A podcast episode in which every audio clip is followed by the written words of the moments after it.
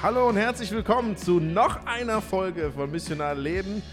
Wir sind hier und unterhalten uns darüber, hey, was ist eigentlich, wenn Jünger sein wieder Jünger machen bedeutet?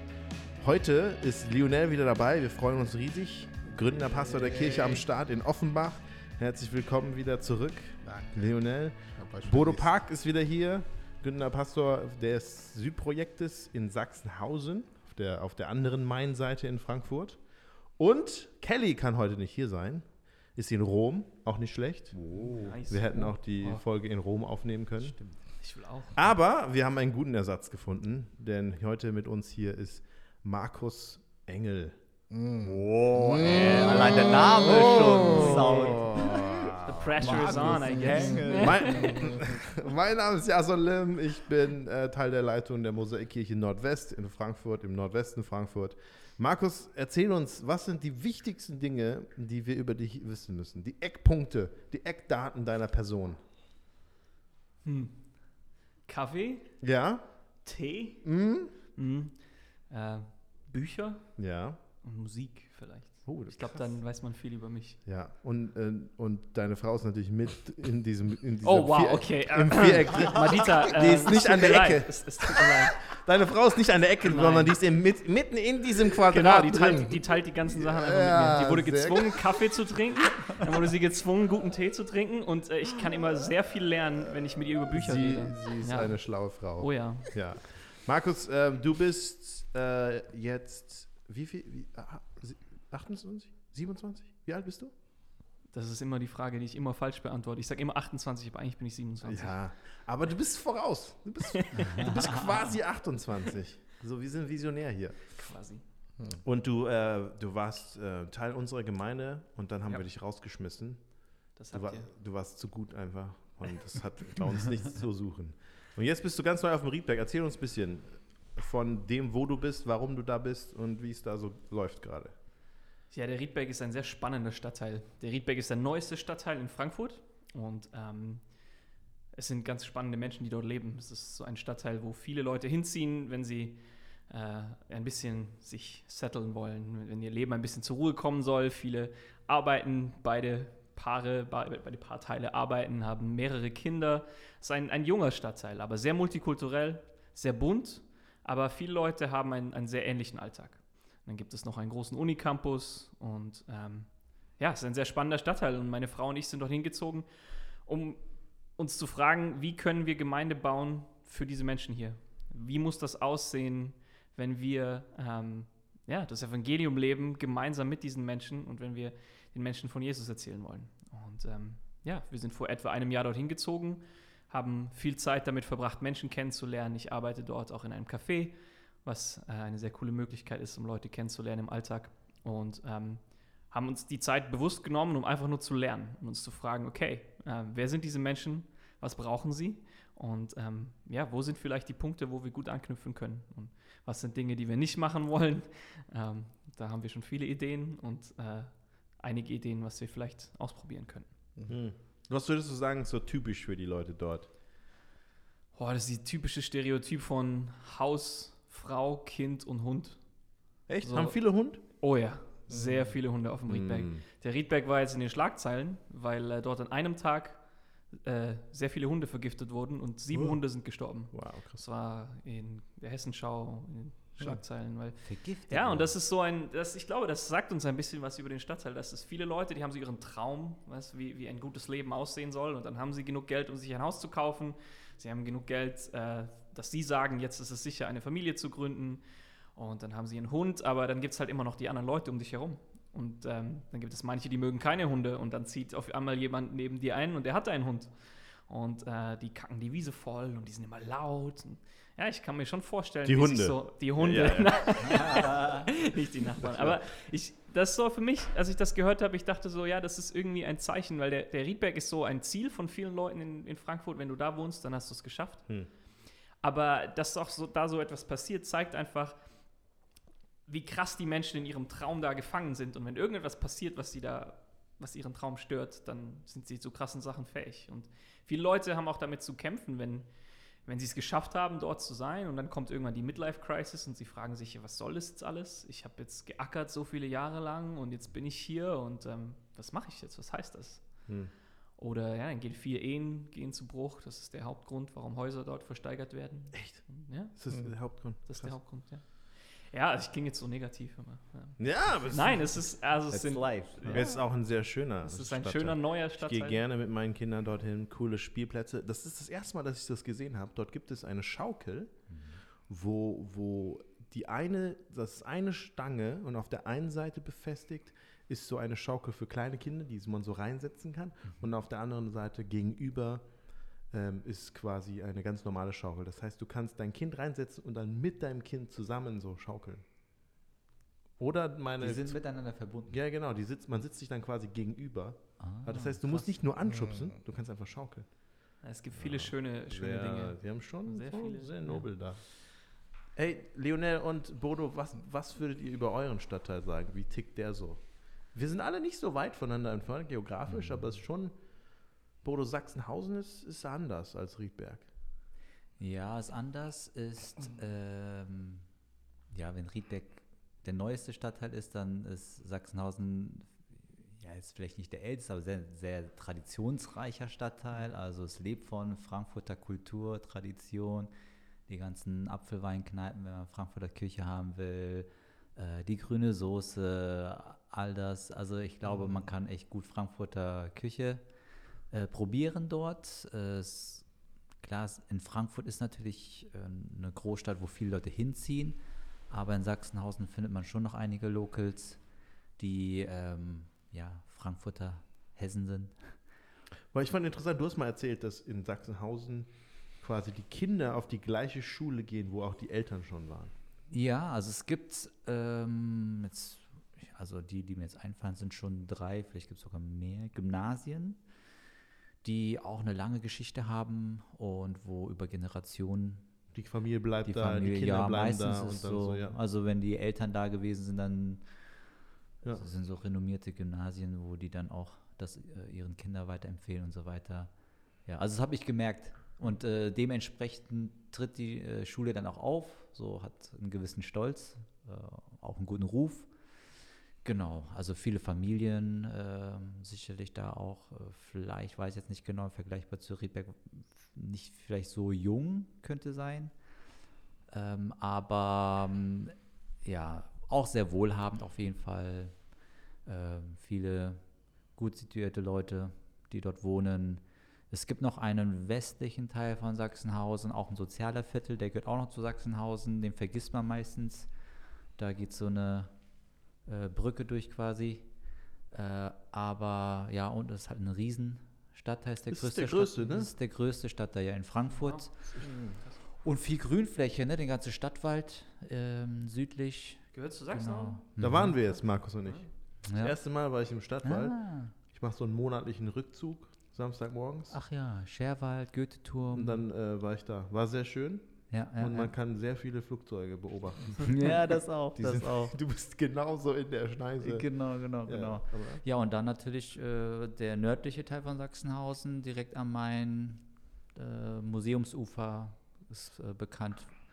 Ich weiß nicht, wahrscheinlich die längste Museenmeile In in Europa vielleicht? Keine Ahnung. Auf jeden Fall, äh, nach den Museen kennen äh, die Frankfurter, äh, das ist dann, wo dann nachts die ganzen Museen offen Mhm. haben. Ja, ach, es gibt so viele Sachen. Ähm, genau, also ein sehr spannender Stadtteil, auch sehr beliebt, aber auch teuer natürlich dementsprechend. Ja, zentral gelegen. Wenn du jetzt so an den, so, ne, Markus hat ein bisschen erzählt über der typische Riedberger, womit die kämpfen, Mhm. was die Lebenssituation ist. Was würdest du sagen, in Sachsenhausen ist so, was ist so deren Lebenssituation oder was sind vielleicht die Kämpfe?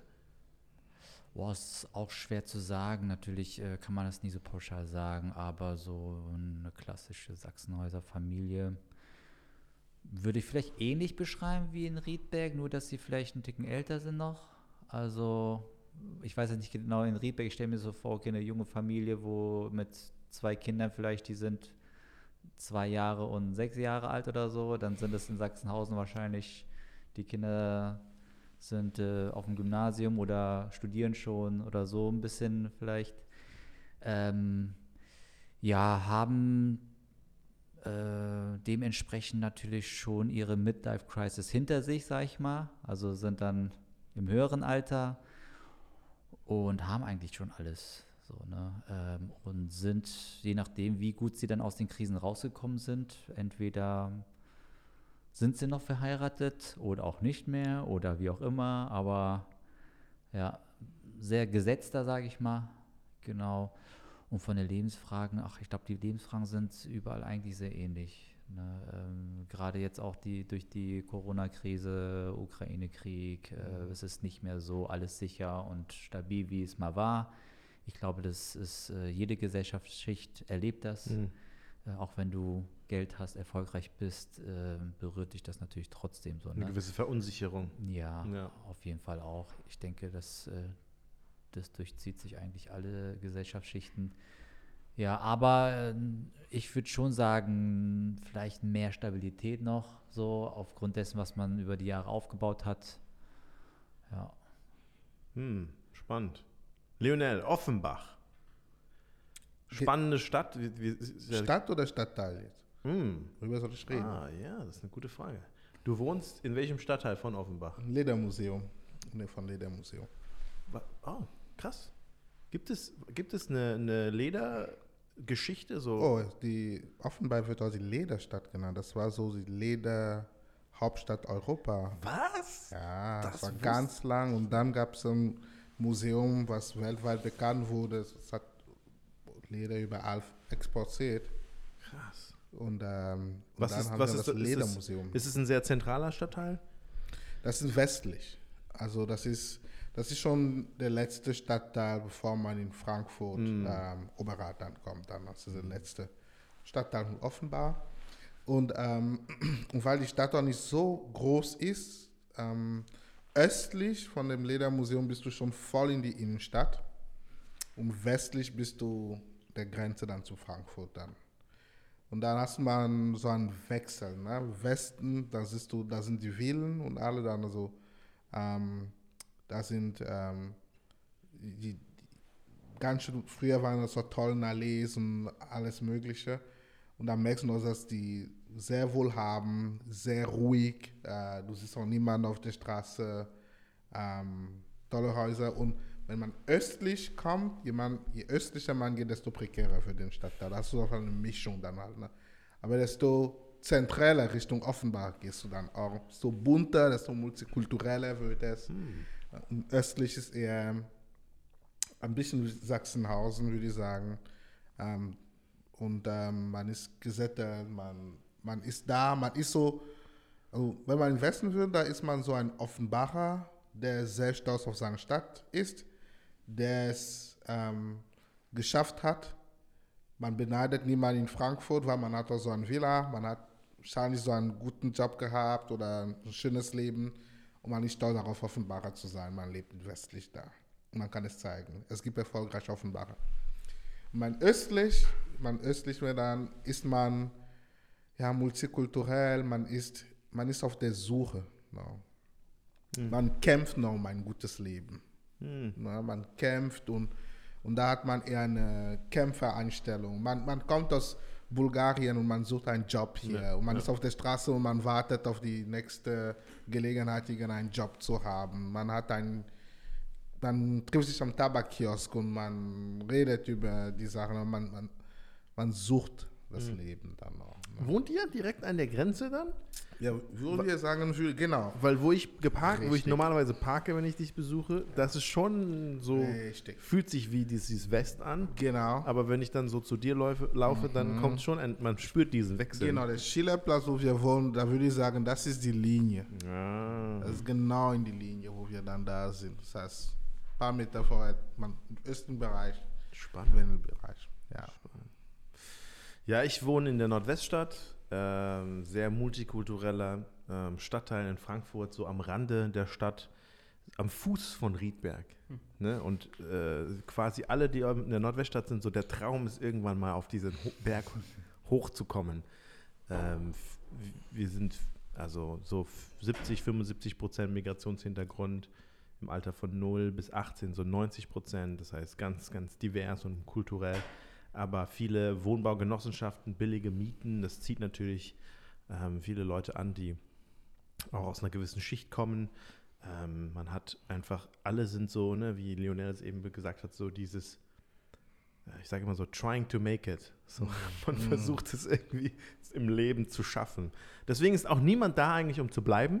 Das ist Mhm. nie das Ziel, sondern das Ziel ist, wie gesagt, wenn du auf, auf dem Riedberg hochschaffst oder wenn du es woanders hinschaffst.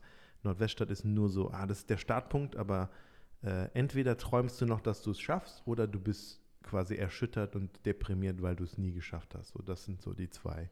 Deswegen, sie investieren sich nicht sehr viel in den Stadtteil, gibt wenig Ehrenamt. Die Leute sind nicht daran interessiert, diesen Stadtteil jetzt schöner zu machen, weil warum? Es ist nicht das Endziel. Es ist nur, ist nur auf der Durchreise hier. Ne? Äh, und damit kämpfen dann viele soziale Einrichtungen, weil sie wollen mehr Ehrenamt, aber die Leute sagen so, hä, warum? Ich brauche irgendwie, ich brauche eine neue Wohnung, ich brauche, ne? Und dann hofft man auf, auf die Kinder. Die Kinder sind dann die nächste Generation. Vielleicht werden sie es schaffen, wie Emre Can. Ne? Er hat es Mhm. geschafft. Ja, Ja? das ist Idol, oder? ja, Mann. Mhm. So Geschichten, ne? die dann irgendwie es rausgeschafft haben. Und interessanterweise wohnen die Eltern immer noch da. Ich glaube, das ist dann das andere so. Diese, diese Einsamkeit des Kampfes im Leben und gleichzeitig der Hunger nach Gemeinschaft. So, weil wenn man ums Überleben kämpft, dann manchmal hat man äh, keine Zeit, keine Interesse daran mit anderen Menschen oder Beziehungen sind rein transaktional. Wie kannst du mir helfen, dass ich es weiter schaffe? Und gleichzeitig man sehnt sich, hey, wo ist aber diese tiefe Gemeinschaft? Besonders dann, Mhm. wenn man es nicht schafft. Ne? Das ist unser Stadtteil. Das ist ja irgendwie wichtig, auch für das missionale Leben, dass wir verstehen, wie die Leute ticken. So, was habt ihr erlebt, sind so wichtige Fragen, die man stellen kann, um ein bisschen zu verstehen, wo kann man auch anknüpfen mit dem Evangelium. Ihr habt jetzt, ihr seid Experten eures, eures Kontextes. Wie habt ihr das rausgefunden? Wenn Leute jetzt Zuhörer fragen sich, hä, woher wissen die das? Haben die einfach Bücher gelesen? Oder was habt ihr gemacht? Ich glaube, ich verstehe deine Frage. Ich habe drei Fragen gehört. Was ist die Frage? Wie hast, wie, wo, wie kann man diese Sachen rausfinden, wenn jetzt ein Zuhörer sagt, ah, ich, ich weiß gar nicht, wie die Leute in meiner Nachbarschaft Okay. ticken, wie, was können sie machen, um zu verstehen, ihre Nachbarn, wie denken die, was sind ihre Fragen, keine Ahnung, wie soll ich das rausfinden? Man kann äh, Leuten Fragen stellen natürlich und zuhören, was sie sagen. Es ist äh, schon halt schwierig, weil äh, ja, je, je, je nachdem, wie lange du da wohnst und äh, welche Leute du fragst, manche sind erst frisch dazugezogen, die kennen selber den Stadtteil jetzt noch nicht so, aber erzählen von ihren neuen Erfahrungen, wie es ist, als Neuer dazuzukommen. Dann äh, lernst du vielleicht Leute kennen, die da schon länger sind. Ähm, ich glaube, Leute kennenlernen, ihre Geschichten zu hören, sie einfach ein offenes Ohr für sie zu haben. Ich glaube, das ist so eins der wichtigsten Sachen, die man macht. Und vieles über die Jahre, wenn man es länger dort wohnt im Stadtteil, dann ähm, beobachtet man viel, man äh, nimmt vieles wahr, glaube ich. Ähm, also so klassisch, sage ich mal, wenn man Gemeindegründung macht, so haben wir das zum Beispiel auch ähm, mit der Frankfurt City Church gemacht, haben wir auch so Umfragen gemacht, Leute wirklich auch spezifisch gefragt Hm. mit speziellen Fragen. Jetzt in der zweiten Gründung in Sachsenhausen, weil das ja der Stadtteil ist, wo ich aufgewachsen bin, so mein ganzes Leben lang dort gelebt habe, habe ich das jetzt weniger gemacht mit Hast du einfach Umfragen. mit dir selber so Umfragen gemacht? Ja, es ist so, okay, wenn du dein ganzes Leben lang da wohnst, dann, dann kennst du ja den Stadtteil schon sehr, bist ja auch ein Teil dessen. Und ich glaube, das ist dann nochmal was anderes. Ähm, ja, aber ich glaube, ähm, einfach äh, die Leute, die man regelmäßig sieht, ja, man nimmt was, man nimmt Sachen wahr und fragt sie dann auch.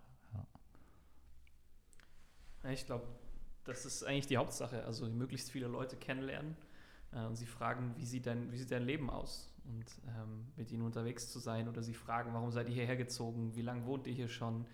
Ähm, wie, wie viel Zeit verbringt ihr hier? Äh, wie, wie wirkt der Stadtteil auf euch? Ähm, lebt ihr gerne hier? Lebt ihr nicht so gerne hier?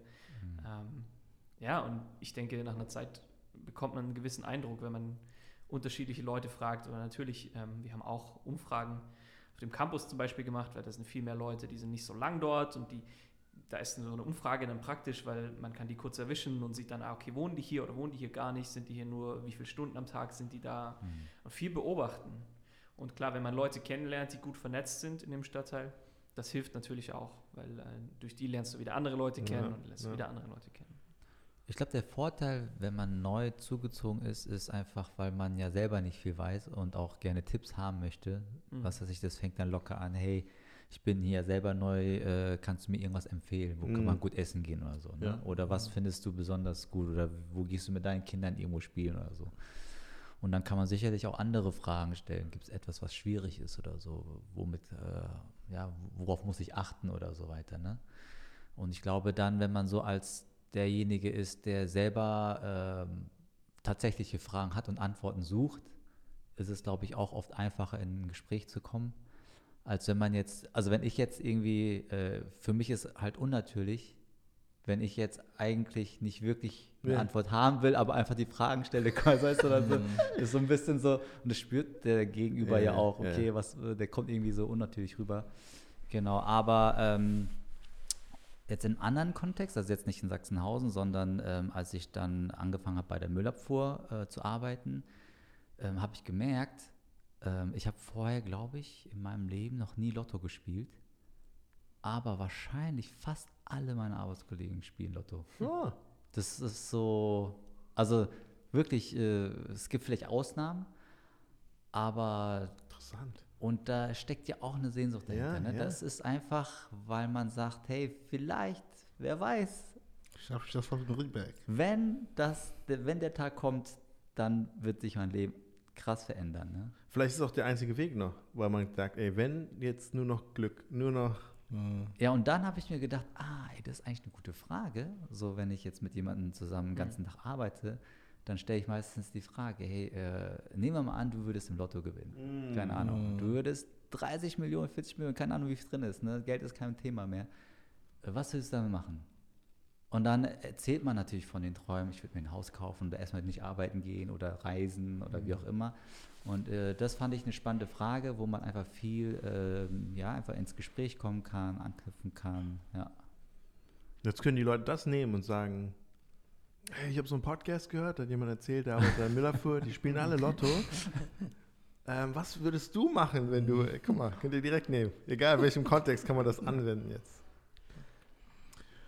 Also ich finde, die, die Antwort sind immer die Sachen, die ähm, ich gut finde, was man machen würde. Vielleicht würde ich hinzufügen, also bei mir im Stadtteil bin ich auch viel spazieren gegangen einfach. Ne? Also einfach viel da durch den Stadtteil laufen, um zu wissen, wo ist was und, ähm, und dadurch auch dadurch schon beobachten, was da passiert. Ne? Also gehen da Leute spazieren, geht niemand spazieren. Bin ich immer alleine hier auf der Straße, warum? Was für Autos und so.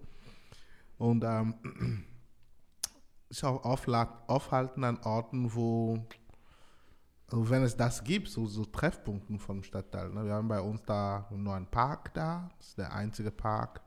Deswegen müssen alle dort kommen, die mal rausgehen wollen, die müssen einfach zum Park. Und, ähm, und wenn man da ist, ähm, man lernt mit der Zeit einfach viele, ähm, viele der Nachbarn kommen, also, also kennen. Und weil in unserem Kontext, wir haben einfach viele Leute, die international sind. Ähm, eine Frage, die, die mich immer interessiert bei den Leuten, ist ähm, in der Regel, was haben sie gemacht in ihrer Heimat, weil ähm, viele sind in Deutschland nichts im Vergleich zu dem, was sie waren, ungefähr. Ja.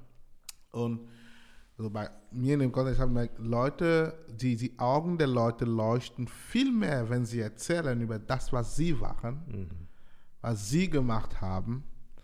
Ähm, und, und dann oft kommt dann, gibt man ein Gefühl davon, wa- was sie gerne wären. Also we- wenn sie die Möglichkeit hätten, was, was würden sie wieder, äh, würden sie ähm, wieder tun? Also gestern habe ich mich mit einer Dame unterhalten, sie kommt aus Japan und ähm, sie war da bei Mitsubishi in, in, die in Human Resources dort. Da haben wir gefragt, was möglich ist. Sie hat mir erzählt und, äh, und ähm, eine Sache, die sie gefragt, sie die Frage gestellt habe, jetzt arbeitet sie irgendwo so als Sekretärin und so. Und sie, sie träumt davon, irgendwann sind die Kinder weg und ich werde das wieder mal machen. Und ich habe gefragt, ja, okay, aber was, was merkst du schon in, in dem, was du hier tust in Deutschland und was du vorher getan hast? Und die sagt sowas wie, ich merke, dass bei uns, man hat in einer Firma gearbeitet sein Leben Ja, lang. das und, ist Japan. Ja. und, die, und die Firma, und das war interessant, sagt, die Firma kümmert sich um alles. Um ein Krankenhaus, um, um, um, um, um, um, um. Und dann sowas gesagt wie, hier bin ich allein. Ja. Man, sie hat einen Mann, sie hat Kinder, Ja. Aber das Arbeit ist nicht das, was sie kennen und sie ist allein. Ähm, und so höre ich solche Art von Geschichten dann Ja. halt. Ne? Was Ja. passiert da, was heißt das und äh, warum kann Mitsubishi nicht in Offenbach kommen? Ja. Mitsubishi. Hyundai. Das gibt's schon da, ja. Das gibt's. Ja. Weiß nicht. Als Japaner. Konkurrenz. Ne? Ja. Ja, ich merke auch einfach, wenn man mit unterschiedlichen Leuten sich unterhält und du merkst, es kommen immer die gleichen Themen. Ne, entweder Sachen, die sie nicht gut finden oder Probleme, von denen sie erzählen und du merkst, ah, okay, ein, ein, hier ist ein Muster. Etwas. Immer wieder wird dieses Thema erwähnt und du, das gibt dir ja schon mal ein Gefühl davon, was. Ja, ich glaube, wir unterschätzen manchmal. Menschen reden sehr gern über sich selber. Also die Leute lieben es, die Chance zu haben, von sich zu erzählen, glaube ich, oft. Ja, und da einfach Interesse zu zeigen. Einfach viele Fragen stellen. Ah, was machst du? Ah, okay. Und woher? Und, hm, und wo ist das? Hey, zeig mir auf Google Maps, wo ist diese Stadt, wo du herkommst? Ach, krass. Ja, gibt's, was gibt's da? Wie ist es da? Einfach Fragen stellen. Ja, eigentlich wollte ich mit euch über ein ganz anderes Thema reden, aber Ach so, ich dachte, das wäre so der Einstieg jetzt. Nein, das war voll hilfreich. Und ähm, was auch hilfreich ist und ermutigend ist, von euch Zuhörern zu hören, hier, als ich reinkam in diesen Raum, saß, ist- hier ein Zettel gewesen. Hallo Missionar Leben Podcast Crew, viel Freude und Segen euch heute bei der Aufne beim Aufnehmen. Ihr seid ein Segen und eine Ermutigung. Der Post Podcast ist eine Hilfe und Erinner- Erinnerung für mich. Danke euch. Wow. Ich weiß nicht genau, von wem das ist, aber danke dir. Sag Ich mal, das ist bestimmt nicht von Kelly, gell? Nein. Nee, nee. ke- ich habe das selber geschrieben, bevor er. Ich habe auch äh, vor, vorgestern oder wann habe ich eine Nachricht bekommen von äh, ein paar Leuten, habe ich gehört von ein paar Leuten, die in Siegen sind und die jetzt unseren Podcast hören und das hat sie ermutigt und sie wollen etwas in Siegen starten. Wow. Sehr cool. cool. Wow, und, cool. und ich weiß von Leuten in Ludwigsburg und also, um ehrlich euch zuhören zu sagen, wir haben keine Ahnung, wer das hört. Wir gucken auch nicht wirklich die Zahlen an. Wir treffen uns einfach jeden Monat. Wir sind nicht sehr professionell. Ihr hört alle Hintergrundgeräusche. Ich habe sogar M&M's heute hier hingestellt, was nicht passend ist für einen Ich Podcast. traue mich die gar nicht zu essen. Aber so aber es ist ermutigend zu hören, dass ihr mit von euch, äh, von uns inspiriert werdet, wie auch wir einander inspirieren. Und das ist schön, euch da mit reinzuholen. Die Frage, die ich euch eigentlich stellen wollte, wenn wir schon so bei dem Thema sind, durch die Nachbarschaft laufen und so. Wenn ihr an missionales Leben denkt, für euch persönlich, ähm, für eure Gemeinde, entweder wie es ist oder wie es sein sollte, welche Rolle spielt Gebet? Welche Rolle hat Gebet gespielt? Sollte Gebet spielen, wenn ihr an die Beziehung denkt von missionales Leben und Gebet? Wie, wie sieht diese Schnittstelle aus? Ich würde sagen, alles. Ja, Ah, coole Antwort, ne? ja. ähm, Jetzt kommt der, jetzt kommt der andere. Ja, nee. Also ich merke, dass also bei mir ist Gebet der Regel der Schritt, wie fange ich an überhaupt? Also der, der Gedanke, missional im Alltag zu leben, begleitet mich und dann irgendwann kommt der Punkt, wo ich jemanden auf dem Herzen habe, einen Freund, einen Nachbarn oder so und bei mir ist oft Gebet der Schritt, wie fange ich überhaupt an? Also ich habe null Ahnung, null Beziehung, null, Schnittstelle zu der Person. Wie fange ich an, überhaupt mit dieser Person in Kontakt zu, in Kontakt zu sein? Und das ist schon das, das Gebet um eine Gelegenheit, das ist schon ein Gebet um äh, eine Möglichkeit. Ähm, dabei, Gebet ist auch, ich finde immer wichtig im Prozess, weil bei mir oft, ich merke, das ist oft, das ist das, was bei mir übrig bleibt, wenn ja, der missionale Kontakt nicht sich so weiterentwickelt, wie ich dann hoffe. Also, ich nehme das Beispiel von eine junge Dame in Offenbach, für die ich schon seit sieben Jahren bete. Mhm. Und ähm, vor ein paar Monaten hat sie Interesse gehabt, hey, ich will wirklich in meinen Glauben wieder weiterkommen, lass uns mal treffen. Ähm, dann war sie kurz im Urlaub und dann habe ich mir gedacht, okay, können wir uns da treffen, wir machen. Und dann habe ich keinen Kontakt mehr. So, what? Und da ist Gebet bei mir war. Ich bete einfach, wie ich die letzten sieben Jahre weiter gebetet habe.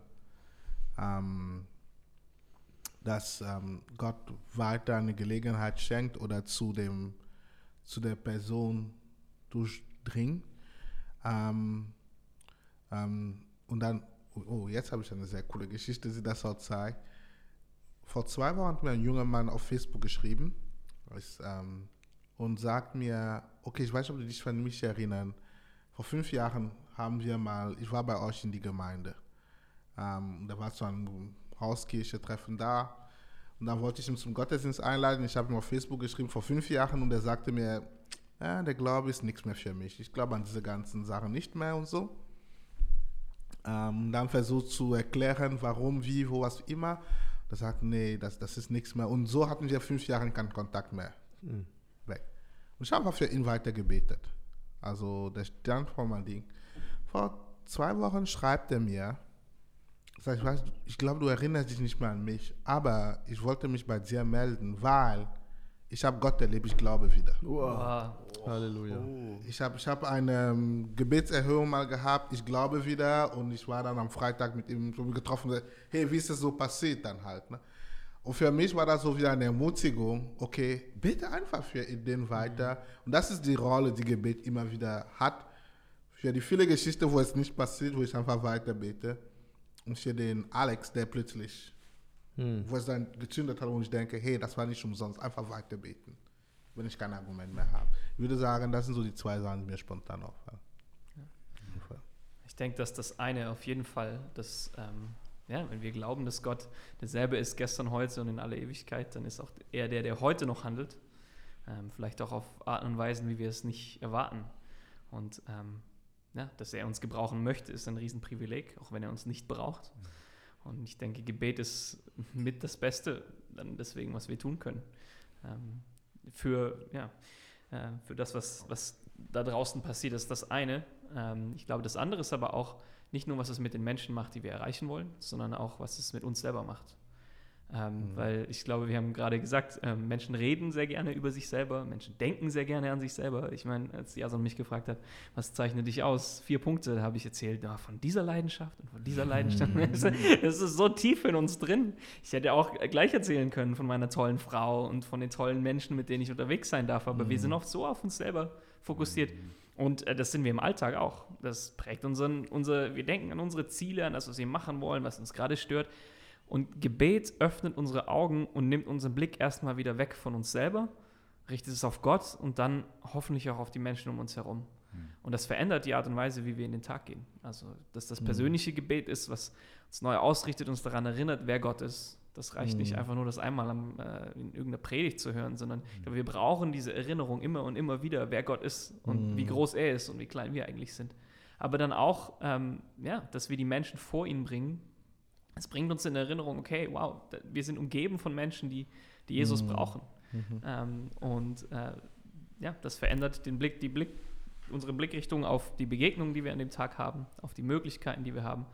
Ja, und auch die Menschen, mit denen wir unterwegs sind. Ähm, ich treffe mich an unterschiedlichen Wochentagen immer mit unterschiedlichen Leuten, die auf dem Riedberg, Riedberg leben, ähm, die auch an Jesus glauben. Und wir beten einfach gemeinsam für unsere Nachbarn, für die Menschen, die wir kennen.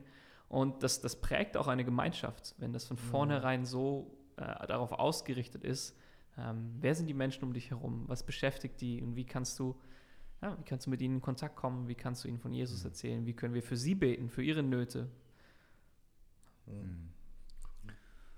Boah, es gibt verschiedene Sachen, glaube ich. Ich glaube, Gebet ist eine, ein starkes Mittel, eine Waffe gegen Vergesslichkeit, äh, Gleichgültigkeit, gleichzeitig eine Hilfe für Intentionalität und das eigene geistliche Leben auch.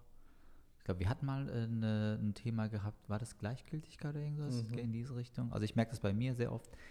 Ähm, manchmal merke ich, ja, ähm, ich würde mich voll freuen, wenn äh, XY irgendwie einen Schritt näher wieder zu Jesus kommt und trotzdem merke ich irgendwie, boah, ich habe auch eine eigene Trägheit. Manchmal frage ich mich irgendwie, ja, ist dein Herz noch am richtigen Fleck? Ist es nicht irgendwie sehr gleichgültig Mhm. oder so? Äh, oder viele Leute vergesse ich auch einfach. Ähm, Mhm. Ich denke nicht mehr an sie, ne? weil es sind einfach so viele andere Sachen gerade im Leben. Ne? Mhm. Aber ich glaube, kontinuierliches äh, Fürbittegebet für andere ähm, hilft absolut, äh, wo Gott einfach wieder Menschen in Erinnerung ruft. Mhm. Und ähm, ja, wo auch das eigene Herz, glaube ich, wieder äh, neu belebt wird. Ich glaube auch, ähm, gerade wenn es mir geistig nicht gut geht, hat mir immer wieder geholfen, wenn ich für andere angefangen habe, wieder zu beten. So, ich glaube, wo Gott das eigene Herz wieder neu ent, Mhm. entfacht, quasi mit Feuer. Ja, und es ist wie so ein, wollte schon sagen, wie so ein Kleber vielleicht, so ein Beziehungskleber.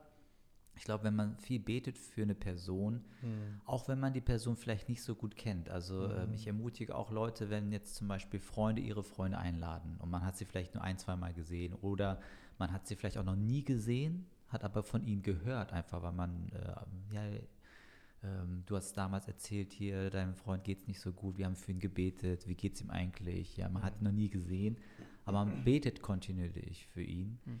Und dann trifft man auf einmal die Person zum ersten Mal, für die man vorher schon länger gebetet hat. Und es ist dann nicht irgendwie so eine fremde Person, die man zum ersten Mal kennenlernt. Also natürlich sieht man sie zum ersten Mal, aber da ist schon so viel Beziehung gewachsen durch das Gebet, wo äh, ich denke, ja, Gebet ähm, bindet Menschen zusammen. Ne? Mhm. Jetzt haben wir ein komisches Geräusch wahrscheinlich, aber Irgendjemand bohrt irgendwo. Ist okay. Ah, das ist vom Haus. Ich dachte, das wäre hier von unserem Gerät hier. ja, aber äh, so wie, ja, wo, wo, ähm, wo viel auch zwischenmenschlich in den Beziehungen passiert durch Gebet. Also das ist ganz erstaunlich, ja. Mhm. Ja, ich, hab, ich erinnere mich an eine Situation, äh, eine Arbeitskollegin von mir, der ging es nicht gut und ähm, ja, waren Beziehungsthemen, wo die Frage war, oh nee, wie, wie ist das und wie denkt der und wie denkt sie und ähm, komplizierte Situation und ähm, ich habe, ja, ich wusste dann auch nicht, was ich, was ich sagen soll, aber ich habe einfach angeboten, hey, kann ich für dich beten? Die, ich wusste, sie hat dann gleich so ein Gespräch und ähm, dann sind wir einfach raus äh, und saßen an einem Tisch abseits und ich habe einfach für sie gebetet und Mhm. ähm, sie ist danach äh, ein paar Tage später auf mich zugekommen und hat gesagt, hey, wow, ich habe das noch nie erlebt. Ich habe schon so viel ausprobiert in meinem Leben, so viele unterschiedliche Religionen und so viele Sachen und ich habe das noch nie erlebt, dass wirklich eine Antwort kam. Und sie hat dann gesagt, ja, sie hat einfach gemerkt, wie, wie sie ruhig geworden ist, wie sie nicht mehr so viel Angst hatte, sondern wie sie einfach ganz, ganz locker in das Gespräch gehen konnte. Und das war so ermutigend, weil ich das Gefühl hatte, boah, ich weiß jetzt gar nicht, wie ich so, was ich da machen soll, wie ich auf die Person eingehen soll, was- ein guter Ratschlag ist und so. Aber, aber das hat sie so bewegt, einfach zu sehen, okay, ja, Gott, Gott macht wirklich was. Und ich glaube, es hat mir auch wieder neu das Vertrauen gegeben, okay, probier's einfach. Mhm. Gott ist da und er, er macht was in Menschen und mit Menschen. Und das ist, ähm, ja, und ich glaube, wenn wir, wenn wir es nicht versuchen, dann, dann denken wir eher nur wieder, ah ja, dann, dann vertrauen wir doch wieder uns selber mehr. Und denken, ah ja, ich muss erst an dem Punkt sein und erst dann, ja, und Gott, Gott macht Dinge, auch wenn wir nicht damit rechnen. Mhm. Ich glaube, Gebet ist eine sehr einfache Sache eigentlich, die man häufiger nutzen kann, als man es tut. Ich glaube, das ist etwas, was ich gelernt habe bei, in Bezug auf Missionarleben. Ähm, es gibt so viele Freundschaften, Beziehungen, wo wir viel Zeit verbringen, einen schönen Abend haben, gute Gespräche haben und dann äh, verabschiedet man sich wieder und das war's und äh, dann überlegt man sich, okay, gab es irgendwie eine Gelegenheit, hätte ich da irgendwo über das Evangelium reden können. Gut, habe ich zwar nicht gemacht, aber und so gibt es viele Beziehungen, äh, die wir einfach haben.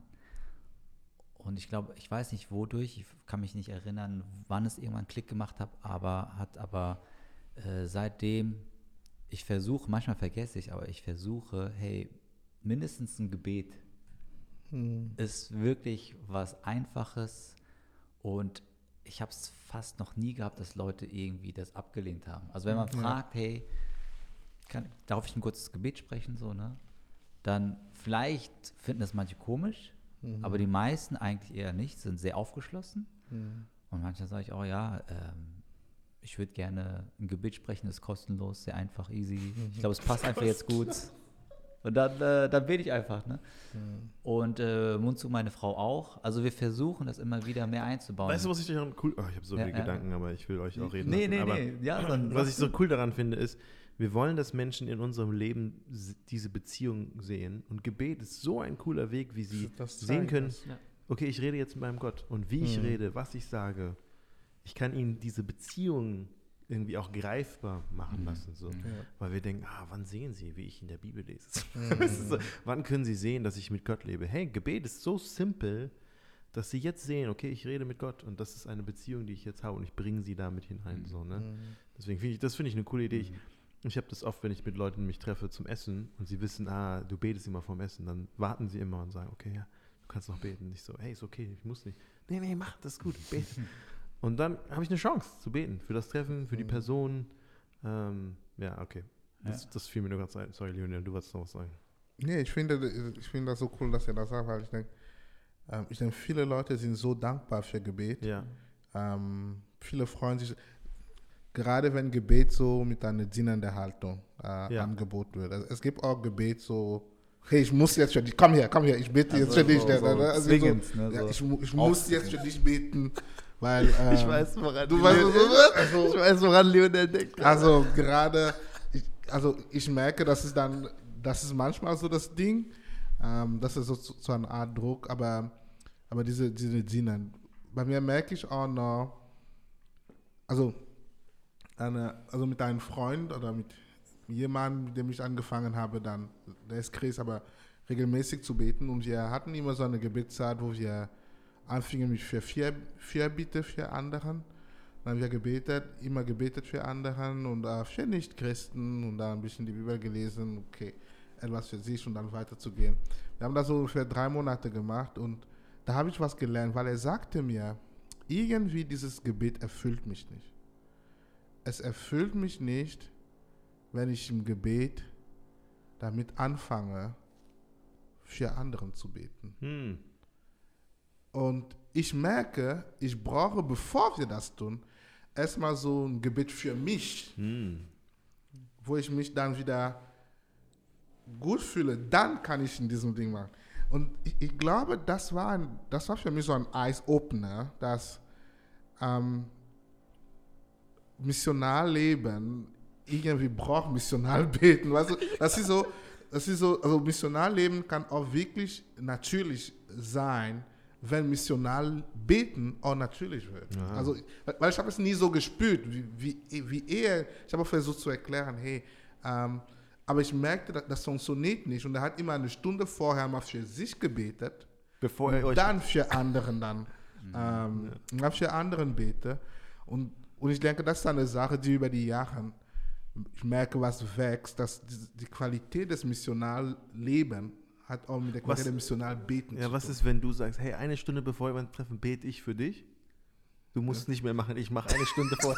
Ich bete für dich. Dann kannst du Ich habe schon für dich gemacht. Ich denke, ich denke so, solange er nicht für sich betet, Ja, das ist das- er, er muss für sich beten und um dieses Gefühl und ich merke, wow, okay, das ist das ist so eine Sache dann halt, ne, dass, dass das Gebet und Mission auch getrennt werden manchmal. Ne? Boah, Gebet ist so vielseitig. Ne? Wir haben gerade die Bohrmaschine gehört. Ich muss sofort denken an ähm, Ole Hallesby, der Norweger, in seinem Buch vom Beten spricht darüber, wie wichtig es ist, dass wir nicht nur äh, den Dynamit so in die Herzen machen und dann freuen, wenn es sprengt und eine Erweckung. Wow.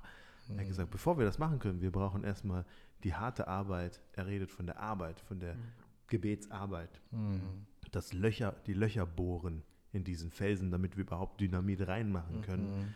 Und er hat gesagt, wie, wie gut, dass es noch solche Leute gibt, die einfach treu diese Löcher bohren. Und die anderen gehen, er hat gesagt, weil ein Dynamit anzünden, das kann jeder machen. Ne? Das ist easy, aber er hat gesagt, diese treue, manchmal auch mühsame Arbeit, sieben, fünf, na, manche la- fünf, zehn, Ja. 15, Ja. ne, Georg Müller, der manchmal gar nicht gesehen hat mehr, wie Leute zum Glauben gekommen sind. In seinem Buch hat er ganz viele Namen gehabt, für die er gebetet hat. So dieses, ja, Gott zu bitten, dass er der ist auch. Und er, ja, das ist das Komische bei Gebet. Auf der einen Seite, Gott macht trotzdem. Auf der anderen Seite steht auch in der Bibel, wir haben nicht, weil wir nicht darum bitten. Das ist eine Mhm. Spannung, in der wir leben. Und dann zu beten. Auf der anderen Seite, ja, Gebet verändert uns auch, formt uns. Wir treffen uns als Gemeindeleitung ähm, sechs von sieben Tagen jeden Morgen Mhm. von acht bis neun und beten für unsere ganzen Kontakte im Stadtteil. Mhm. So viele Namen, die wir je- jeden Morgen erwähnen. Und das macht was mit uns. Das formt Mhm. uns am Anfang vom Tag. Wenn du jedes, jeden Tag bittest um eine Person, dass sie Jesus kennenlernen, und dann triffst du die Person, Mhm. Mhm. wie kannst du nicht über Jesus reden? Weil das hast du die ganze Zeit gebittet darum. Mhm. Und jetzt siehst du ihn und du denkst, ah, und? Sind wir weiter? Mhm. Ist er offen? Wo sind wir? Das ist eine, äh, du bist vorbereitet auch für die, vielleicht ist er auch vorbereitet, vielleicht bist du auch vorbereitet, ne? Und ich finde, Gebet formt auch ähm, andere Menschen. Ähm, wenn wir als Familie beten mit unseren Kindern, Mhm. für ihre Kinder, Freunde zu beten, für unsere Nachbarn zusammen zu beten, dass sie schon damit hineingenommen werden, als Ehepaar zu beten für unsere Nachbarn, als Hauskirche, unsere Hauskirchenpastorin. Die macht das so super, die bringt das jedes Mal rein. Okay, wir beten jetzt füreinander und für unsere nichtchristlichen Freunde. Wen können wir? Für wen können wir beten? So. Und da musst du drüber nachdenken. Ah, ich habe keine nichtchristlichen ich habe keine nichtchristlichen Freunde oder ah, keine Ahnung, für wen könnten wir beten? So, das formt eine Kultur, weil das ist normal. Wir beten immer dafür, dass Jesus, Ja. dass Menschen auch Jesus kennenlernen. Das, Mhm. das kann so viel formen auch in der, in der Gemeinschaft so, ne? Und ja, Gebet anbieten für Leute. So easy, so einfach. Hey, darf ich dafür beten? So, äh, so ein Ausdruck von Vertrauen. Mhm. So ein Ausdruck von, weißt du, genau deswegen bin ich mit Jesus unterwegs. Mhm. Mhm. In, wegen solchen Situationen, in der du jetzt bist, deswegen habe ich Jesus. Und deswegen gehe ich jetzt zu ihm, weil Mhm. das ist, was ist was, das ist, warum ich mit Jesus bin. Mhm. Er ist mein Ein und Alles und in der Situation Menschen ihn anzuvertrauen. Wir hatten Leute, die sind dann so humpelnd zu uns gekommen, einen langen Weg, damit wir für sie beten können, für ihr Knie. So, damit sie gesund werden. Krass. So ein Vertrauen. Ja. Leute, die gar nicht glauben, was wir glauben, die gesagt haben, hey, könnt ihr beten, morgen habe ich eine Prüfung. Die irgendwie Mhm. gemerkt haben, da ist eine Kraft auch da. Mhm. Und das kann, das kann Gespräche öffnen. Ne? Ja. Und das, äh, ich glaube, wir unterschätzen das manchmal, ja. Voll gut. Ich muss äh, all meinen Leuten sagen, die müssen diese Folge hören. auch meine Leiter. ich aber auch. Es meine- gibt, es gibt die erste ha- halbe Stunde, ne? genau, genau, das, das skippen wir aber danach. Es kommt, am Ende wird es gut. Am Ende kommt, wird's dann gut. müsst ihr auf jeden Fall hören. Wie ähm, auch Gebetsspaziergänge finde ich mega cool für Leute, überhaupt einen Blick und ein Auge zu haben, auch für die Nöte und Bedürfnisse. Mhm. Ähm, ich habe eine hier im Team bei uns in, in Frankfurt, die hat so eine kleine äh, Anleitung gemacht für Beten im Stadtteil, wo sie einfach sagt, hey, bete mit allen Sinnen. Was siehst du? Mhm. Was sind das für Menschen? Was, äh, was für Probleme siehst du? Was hörst du? Mhm. Hörst du eine Sirene? Mhm. Hörst du, wie sie streiten? Hörst du Kinder? Mhm. Was riechst du? Riechst du irgendwie Restaurants, Bäckerei oder riechst du auch Mhm. unangenehme Gerüche? Und mit all dem vor Gott zu kommen, ne, das öffnet auch einfach deinen Blick für, wo du bist. Mhm. Was ist da? Wo, wo ist Zerbrochenheit? Wo, Mhm. muss, wo muss Gott hineinkommen auch da? Finde ich cool, das fand ich nochmal sehr Ja. inspirierend, auch Mhm. einfach durch, ein, durch die Nachbarschaft mit jemandem zusammenzulaufen und, und dieses, sich zu fragen einfach, manchmal vor einem Haus stehen zu bleiben. Ich kenne ich kenn jemanden, ich war mal mit jemandem im Gebetsspaziergang und vor jedem Haus ist er stehen geblieben und da hat er alle Namen von der Klinge. Und manchmal waren Hochhäuser, wir standen lange da. Alle- Er hat gesagt, wir beten jetzt für alle. Ich bete für diese und, und ich bete für diese. Und, hey, wir wissen nicht, was Gott damit macht. Ne? Ich glaube, manchmal beten wir nicht so viel, weil wir so ergebnisorientiert sind. Und wenn wir nicht sehen, was am Ende passiert, dann so, hä, warum mache ich das? Wir wissen nicht, wie Gott unser Gebet manchmal auch gebraucht, einfach in solchen Sachen. Manchmal leben wir auch gar nicht lang genug. Ja, Ja, ja, ja. Stimmt. Das kann auch sein. Und hoffentlich äh, nehmen Leute, das andere Leute die, Gebe das, die Gebetsfackel und laufen weiter damit. Ja. Ja. Abschließende Gedanke zum Thema missionales Beten. Was ist bis für euch so die beste Umsetzung und Praxis gewesen?